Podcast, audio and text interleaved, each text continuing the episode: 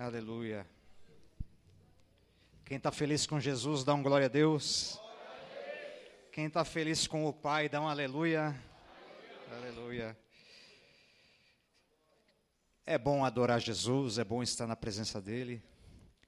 Amado irmão, tem a arte da campanha aí, no, no jeito? Se puder, dar uma projetada aí, para a gente comentar um pouquinho no telão.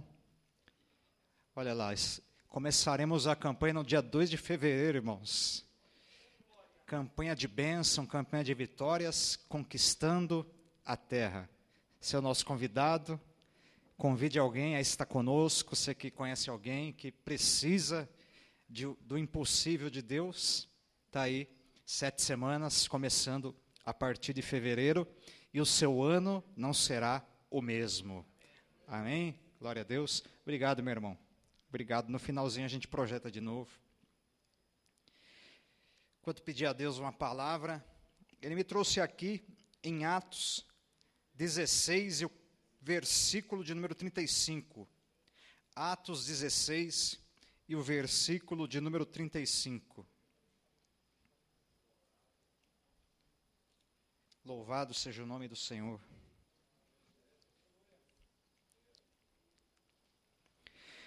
Quando amanheceu, os pretores enviaram oficiais de justiça com a seguinte ordem: põe aqueles homens em liberdade. Então, o carcereiro comunicou a Paulo estas palavras. Os pretores ordenaram que fossem expostos em liberdade. Esse texto da palavra de Deus, bem conhecido, nos mostra o momento em que a resposta de Deus ela se concretiza. É um momento que todos nós esperamos em nossa vida. Quem aqui nessa noite ou que nos ouve não tem algo que esteja esperando da parte de Deus? O que nos faz enfrentar a chuva, o trânsito, o cansaço, tudo aquilo que nós, como humanos e como filhos de Deus, afinal, como diz a palavra, o sol, ele se põe e também se levanta sobre todos. Mes a mesma chuva que afeta o ímpio, ela afeta o justo também. Mas a diferença é que todos nós sabemos onde estar e recorrer. Com certeza aqui, alguém está esperando este momento o momento da vitória, o momento da resposta de Deus. Para que nós tenhamos a dimensão daquilo que aconteceu. Deus usou os companheiros até então de cela, Paulo e Silas, de uma forma grandiosa. A vida deles, essa história, nos mostra que, mesmo servindo a Deus, e você que é novo convertido, você que está aqui pela primeira vez, a palavra de Deus não nos garante que nós não tenhamos lutas, não nos garante que nós não tenhamos problemas, mas ela nos garante que haverá uma vitória no final. Ela nos garante que sempre terá a resposta de Deus. Por mais que nós tenhamos situações e circunstâncias que nós estejamos passando, a verdade é que chegará o momento da liberdade. Paulo e Silas foram postos em liberdade. Chega um momento nesse texto em que nós vemos, eles estão pregando a palavra, eles vão para o lugar de oração, e eles são abordados por uma jovem, a jovem adivinhadora. Ela não mente, o espírito de engano que está na vida dela não mente, Olha só que contradição. Está dizendo a verdade, mas quando é o inimigo que está falando, aquilo perturba, a ponto de Paulo ficar perturbado com aquelas palavras. Esses homens que anunciam o caminho da salvação, eles são homens de Deus. Não estava errado, mas a questão era o espírito de engano que estava ali. E dentro disso, a libertação acontece. aquela jovem é posta em liberdade.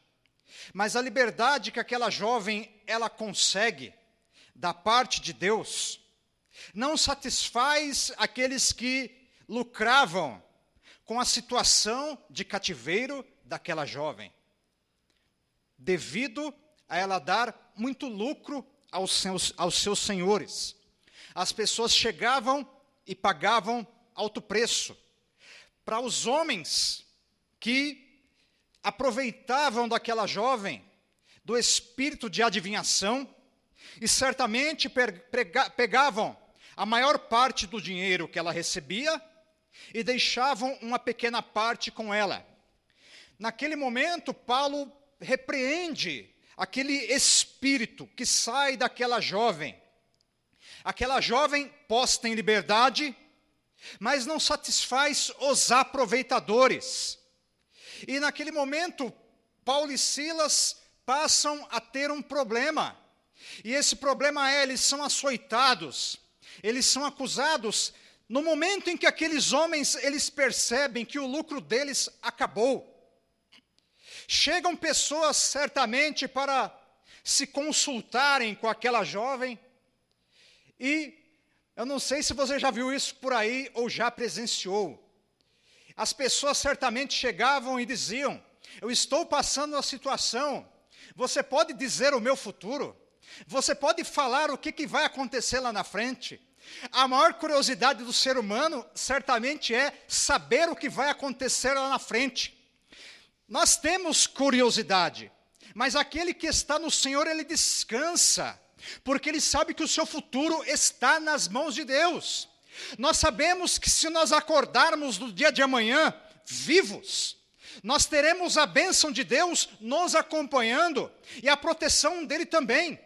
Mas se nós não acordarmos, independente disso, nós sabemos que a nossa alma, o nosso espírito estarão com o Senhor.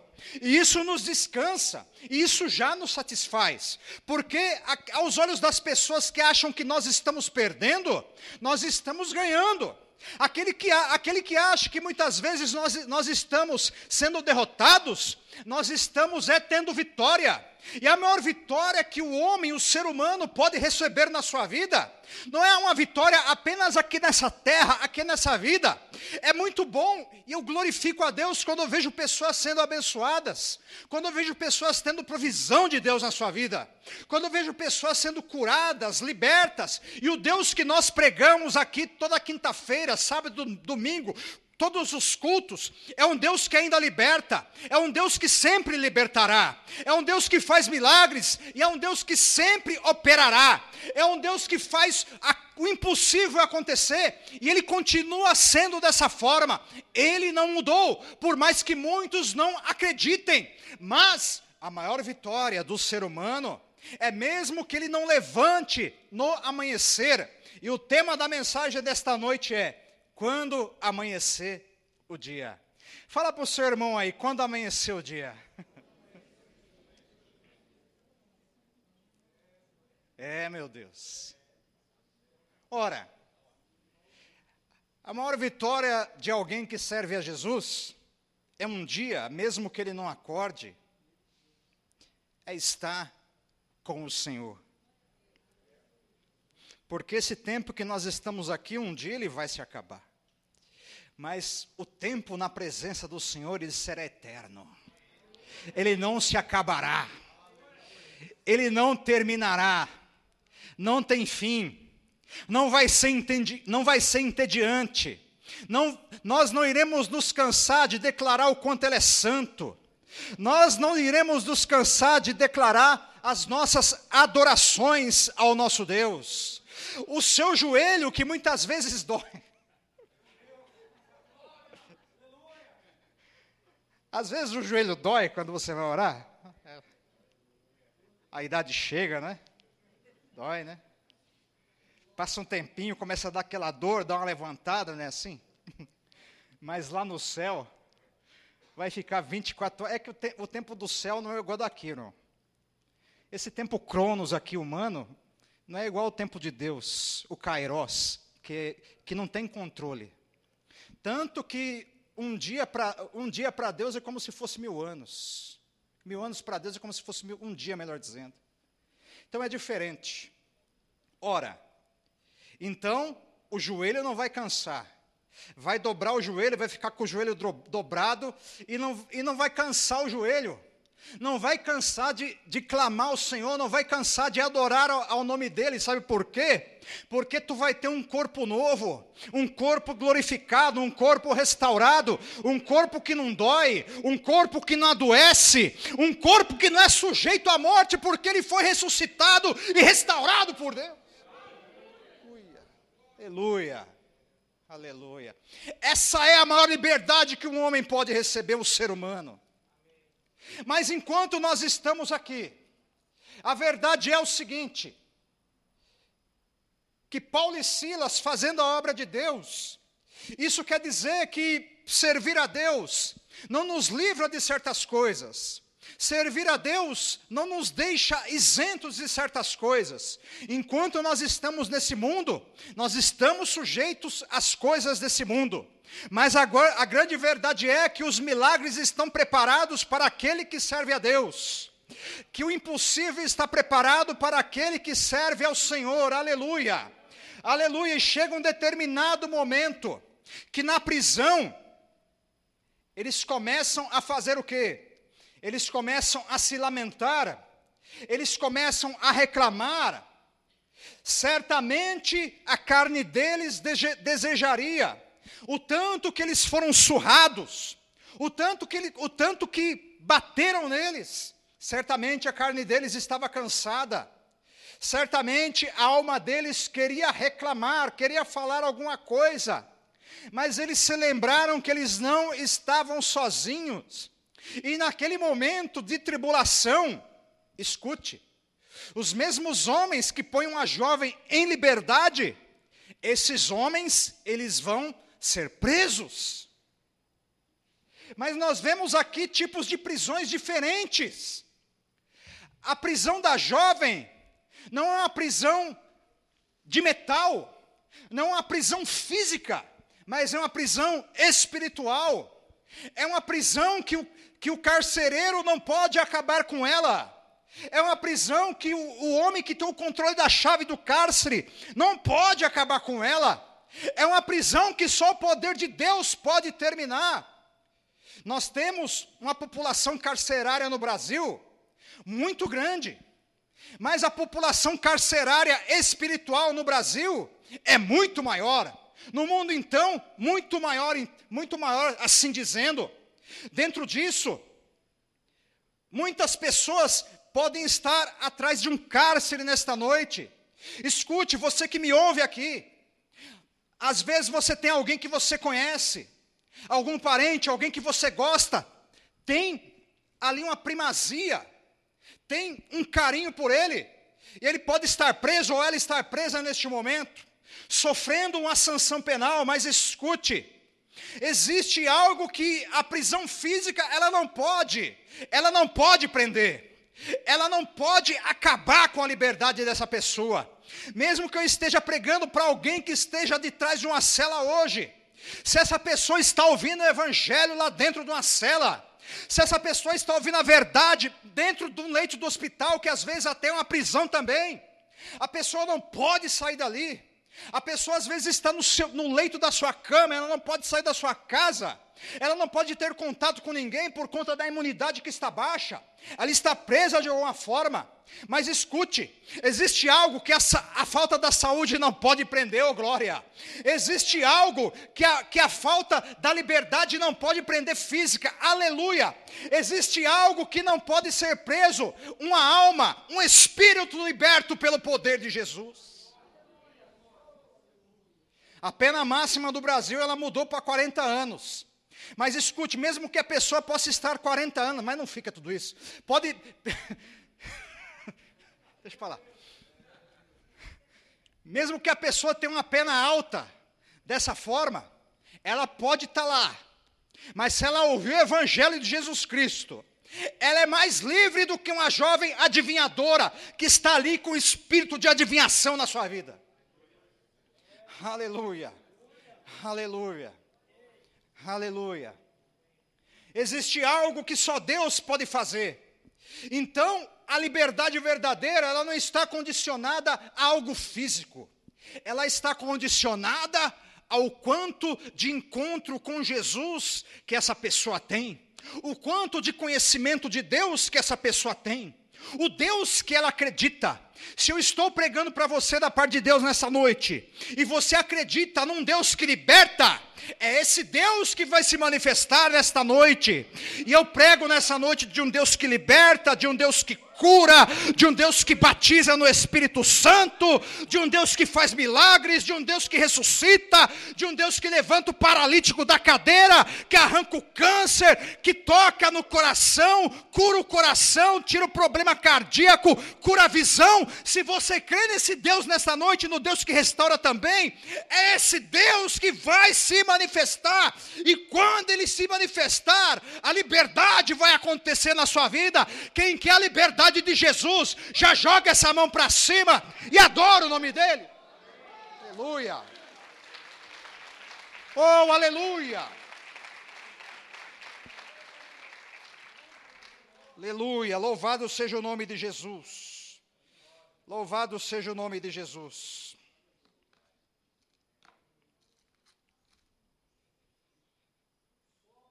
Quando nós olhamos para o Salmo de número 142, Salmo, Salmo de número 142 nos mostra ali a oração que Davi faz. Davi está sendo amassado, Davi está sofrendo. Saul, Abner, os soldados de Saul estão perseguindo a Davi. Estão querendo a cabeça de Davi. Por conta de quê? Por conta de uma. Tudo, tudo começa com a música. A música dos milhares.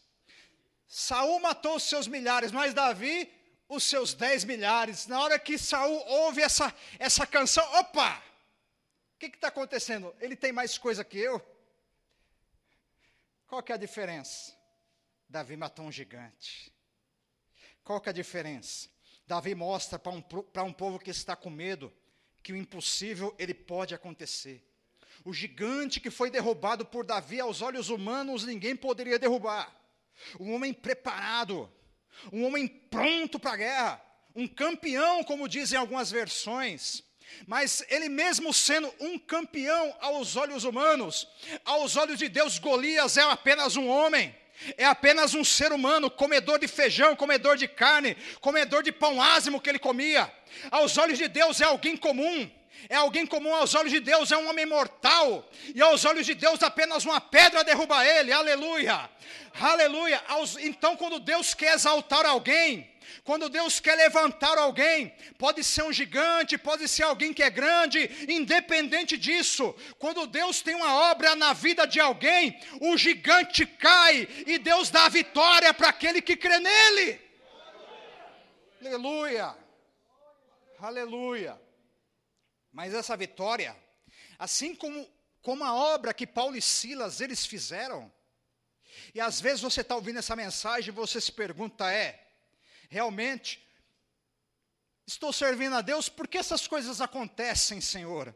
Então eu tenho uma resposta para você. Seja bem-vindo ao reino de Deus. Seja bem-vindo. No reino de Deus tem bênção. No reino de Deus tem vitória. Mas para que a vitória aconteça, tem que ter batalha.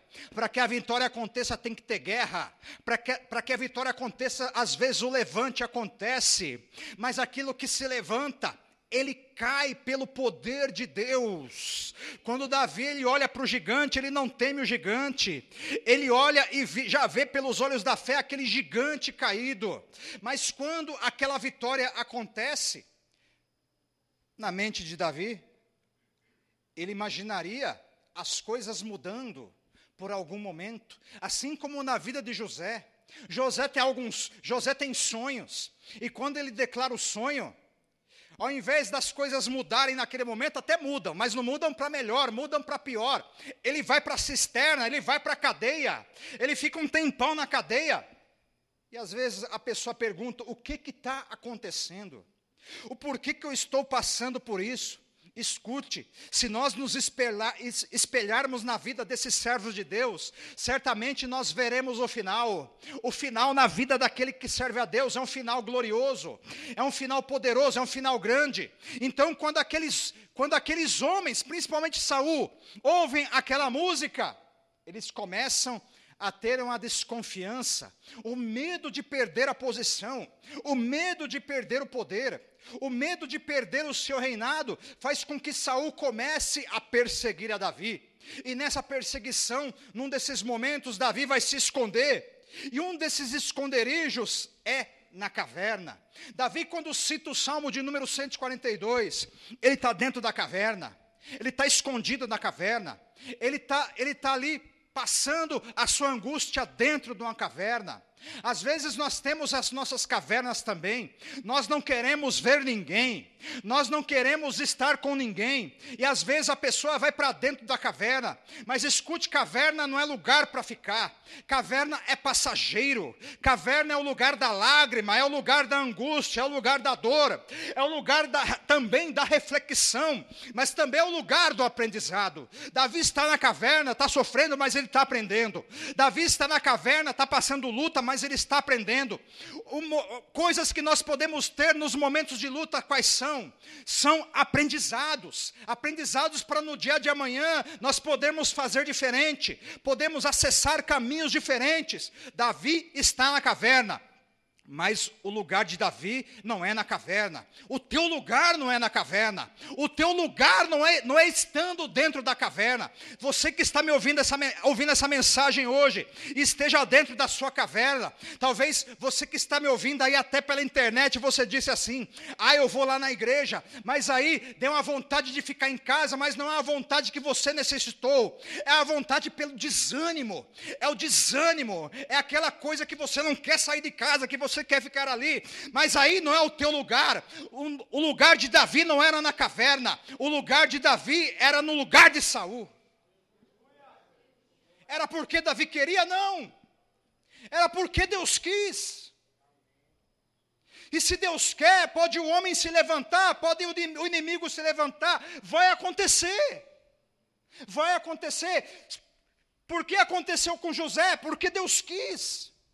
Então, quando Deus quer, pode jogar na cisterna, pode querer acabar com, com tudo, mas se Deus quis, vai acontecer. Cutuca teu irmão, fala para ele: se Deus quer, vai acontecer. Aleluia, aleluia, aleluia. Oh glória, oh glória, oh glória. O versículo 7, olha o que diz, do Salmo 142. Tira minha alma do cárcere, para que eu dê graças ao teu nome.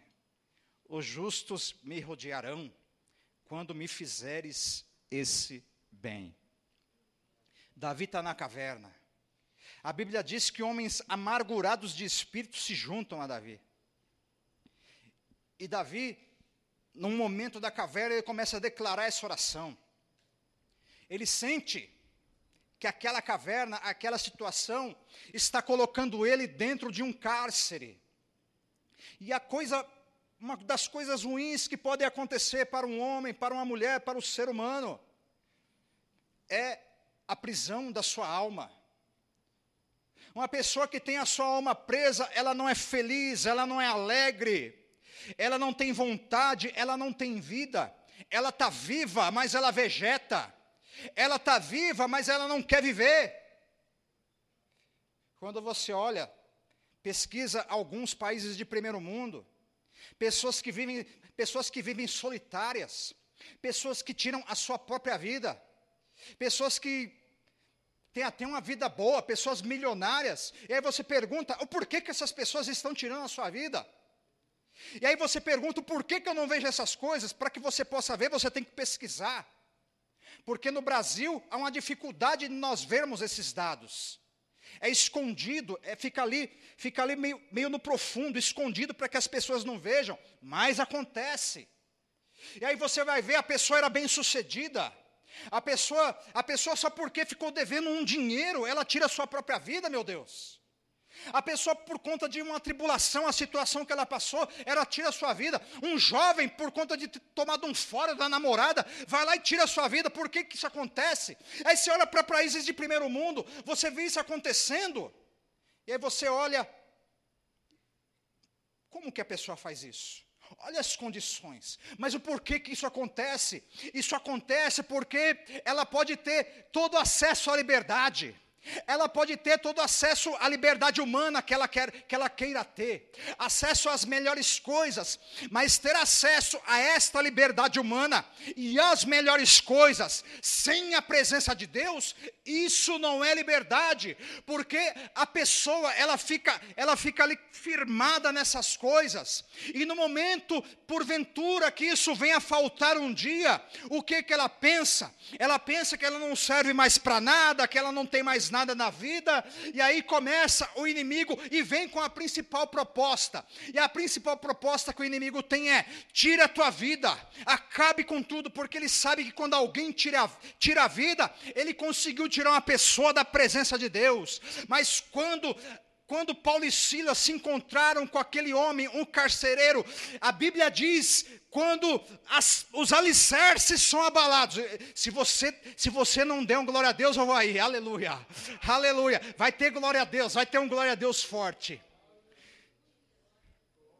A falta da liberdade de Paulo e Silas, humana, garante a liberdade para pessoas. O, carcele, o carcereiro, quando vê a prisão se abrindo, ele, ele já imagina, os pretorianos vão me matar, vão acabar comigo, eu tinha responsabilidade. Agora, quando esses homens pisarem o pé na rua, eu estou perdido, então o que, que, eu vou fazer? Ele pega a espada, no momento que ele pega a espada e vai tirar a sua vida, Paulo e Silas, principalmente Paulo, diz: não faça isso, não tire a sua vida.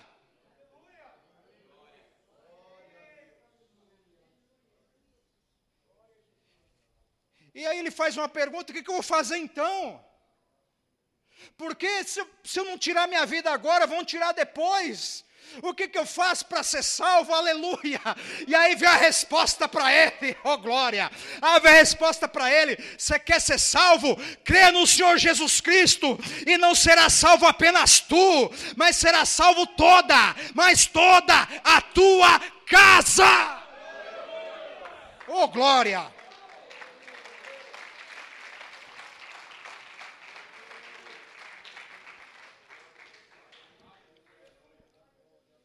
Imagino Paulo e Silas trocando uma ideia com o carcereiro. Baixa a espada, amigão. Ele pega aquela espada que talvez já estivesse perto do seu coração, ele começa a baixar aquela espada. Confia. Imagina Paulo falando para ele. Paulo e Silas, confia. Confia. E a espada vai, e a espada vai sendo retirada. Confia. Imagine que o homem está tremendo. O homem está tremendo, o homem está preocupado. Tá bom, eu vou confiar em vocês. A espada, imagina que aquele homem joga a espada no chão. E quando ele joga aquela espada no chão, a vida daquele homem muda, e não apenas a vida daquele homem muda, a vida da família dele vai mudar também. Aleluia, aleluia, aleluia. Mas momentos atrás, Paulo e Silas estão adorando. Eles estão cantando louvores a Deus e a Bíblia diz que os outros pesos, ó, os escutavam. Talvez, se você mora num bairro aí mais popular, populoso, melhor dizendo, populoso, corrigindo aqui, populoso, tem sempre aquele vizinho, né? Aquele vizinho que acorda você Diferente de morar, no, morar em chácara, né, Tatinha? Bom, né? Passarinho que acorda, né? Macaco, né? Macaquinho que acorda. Né? As maritacas. Agora, agora nos bairros é diferente. Dá sábado, dá domingo, dá, dá dia de semana. Tem umas pessoas que até dia de semana. Né? E tá lá aquele negócio alto. Aqui, aqui, aqui na frente tem um. Vai se converter em nome de Jesus esses da frente aí. Já, já viu como é que é ali, né? Mas se converter também.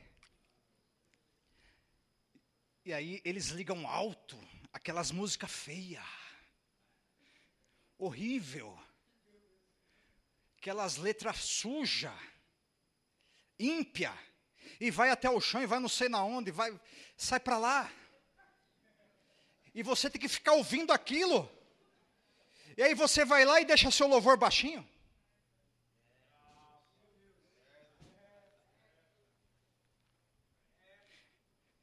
Eu não vou, eu não vou erguer o volume porque eu tenho vergonha.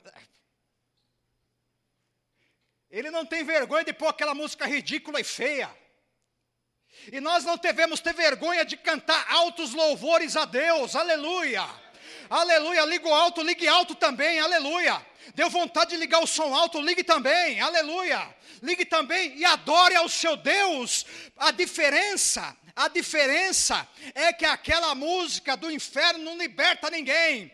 Mas isso aí, quando tu coloca alto, os outros presos vão escutar os presos vão escutar, aleluia. Tem preso do lado da tua casa, ele vai escutar. Assim como os presos que estavam na cela, ali juntamente com Paulo e Silas, estavam ali do lado, eles começam a cantar os altos louvores a Deus.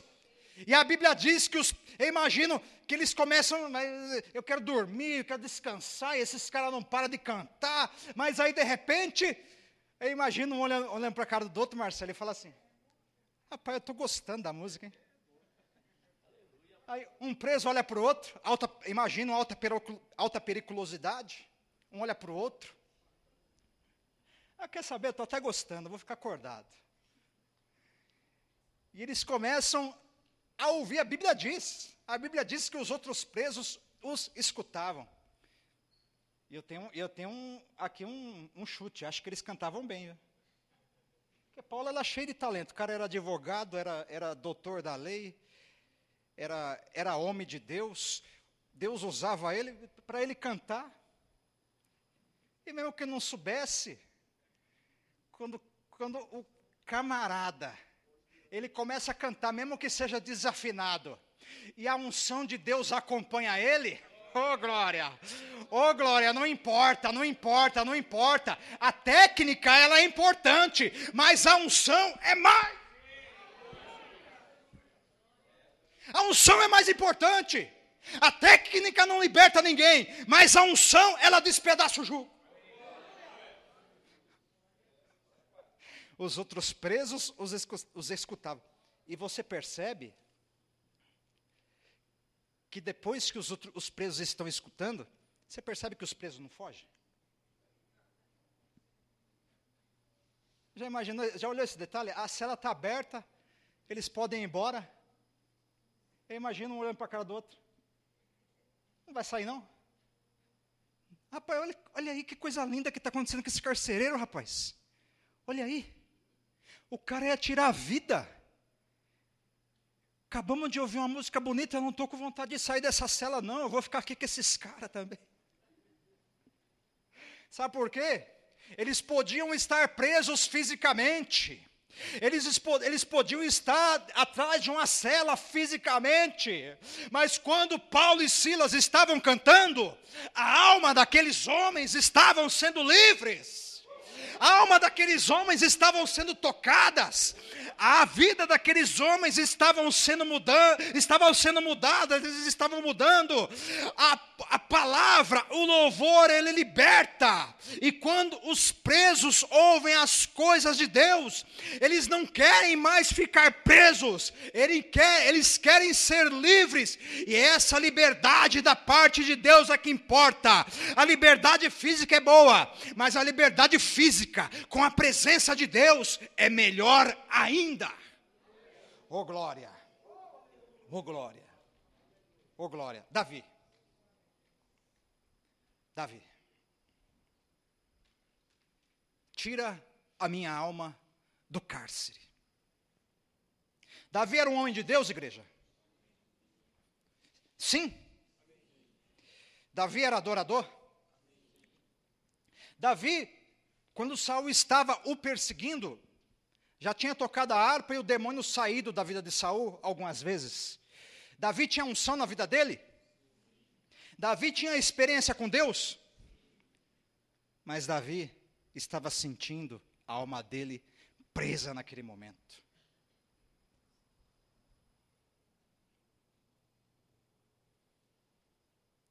E o que que Davi faz? Ele começa a orar, ele percebe. Ele percebe. Olha o versículo, olha o versículo de número de número 4. Olha à minha direita e vê. Pois não há quem me reconheça, nenhum lugar de refúgio. 3. Quando dentro de mim me esmorece o espírito, conheces a minha vereda. Olha o 6. Atende o meu clamor, pois me vejo muito fraco. Livra-me dos meus perseguidores, pois são mais fortes do que eu, meu Deus. Mesmo com todas aquelas coisas que nós vimos, Davi estava se sentindo fraco. Ou seja, homem e mulher de Deus pode se sentir fraco em algum momento. Davi é sincero, ele diz: Eu estou fraco. Eu estou me sentindo fraco, os meus inimigos não param. Se tem uma coisa que, que, que os servos do diabo eles não fazem, é não parar. Eles não param. Quando eles começam num propósito, eles não param. Davi, naquele momento, está se sentindo fraco. Ele sente que aquela, aquela situação está maior do que ele. Mas Deus vai tirar ele daquela caverna. Depois dessa oração, Deus vai tirar ele daquela caverna. Deus vai dar livramento para Davi. Deus vai dar vitória para Davi. Deus vai fortalecer a Davi. Davi não perdeu nenhuma batalha, mesmo quando ele não era rei, e depois de rei, Davi não perde nenhuma batalha, porque Davi era talentoso, porque Davi era homem de, era homem de guerra, pelo contrário, Davi, ele tinha a presença de Deus, e quando Davi percebia que ele estava fraco, o que ele fazia? Eu estou fraco, estou fraco. Muitas pessoas, quando se sentem fracas, o que, que elas fazem? Elas correm da presença de Deus, elas saem da igreja e muitas vezes terceirizam a culpa. Falam, foi esse, foi aquele, foi aquilo, foi, foi isso. Mas, muitas vezes, nós temos que chegar diante de Deus e dizer: Eu estou fraco. E quando Davi fala que está fraco, você acha que Deus não ouve oração dessa, irmão? Você acha que Deus não ouve um clamor desse? Depois que Davi faz essa oração na caverna, Saul chega perto e não pega Davi. O exército de Saul chega perto e não consegue pegar Davi. Ele entra no meio dos filisteus e os filisteus não pegam Davi. Davi começa a receber livramentos e Deus vai fortalecendo a Davi. Você serve um Deus que te fortalece. Você serve um Deus que, quando nós admitimos que nós estamos fracos, Deus nos fortalece. São fases, muitas vezes acontece, mas a verdade é: quando alguém diz que está fraco, essa fraqueza não é permanente, ela vai passar, ela vai terminar. E o mesmo Deus que ouviu a oração de Davi, eu estou fraco, Senhor, é o mesmo Deus que fortalece Davi e o sustenta para chegar até o cargo de rei, e é o maior rei que esteve ali na cadeira de Israel.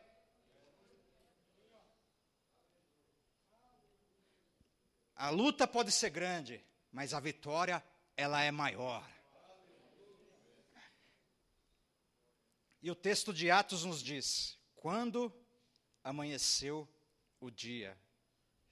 Teve batismo do carcereiro, teve, teve conversão da família do carcereiro, teve, a teve uma obra de Deus sendo feita, os presos que foram libertos dentro da prisão na sua alma. Mas no amanhecer do dia, chega a notícia: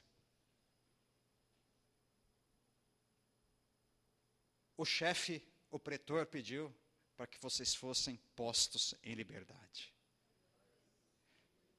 Você já passou uma noite que você desejou, amanhece logo? Aquela noite que você fica ligado, preocupado, ansioso, e você diz: essa noite não acaba. Mas ela acaba. O amanhecer A Bíblia diz que o choro ele pode durar uma noite, mas a alegria ela vem ao amanhecer. Na noite pode ter choro, mas no amanhecer tem alegria. Na noite, Paulo e Silas tiveram a prisão, mas no amanhecer ele teve alegria. Alegria. Ele foi posto em liberdade, mas Paulo era um, mas Paulo era um cara que argumentava. Paulo ainda vai argumentar. Como que vocês me prendem? Como vocês me prendem e depois quer me liberar sem processo? Já ouviu alguma coisa assim nos dias de hoje? Mas, falei, é, falei só muda os tempos, né? Prisão sem processo. Só muda os tempos, né? Está ouvindo por aí prisão sem processo? Não pode, viu? Não pode. E aí Paulo argumenta, mas o mais importante, o mais importante é, é que eles foram postos em liberdade. Ah, eles foram presos, mas eles puseram pessoas em liberdade. E postos em liberdade, eles, puser, eles puderam declarar e anunciar o reino de Deus ao amanhecer. Pode ter choro à noite, pode ter açoite à noite, pode ter sofrimento à noite, mas a verdade é que vai ser posto em liberdade ao amanhecer, porque a vereda do justo é como a luz da aurora, que vai brilhando mais e mais, até se tornar o dia perfeito. Aleluia. Essa noite vai passar, essa noite vai terminar, e a liberdade vai acontecer na vida daquele que crê. A cura, o milagre, o impossível acontece para aquele que suporta a noite. Aleluia. Fica de pé nesse momento e vamos adorar a Deus. E você pode aplaudir ao Senhor Jesus.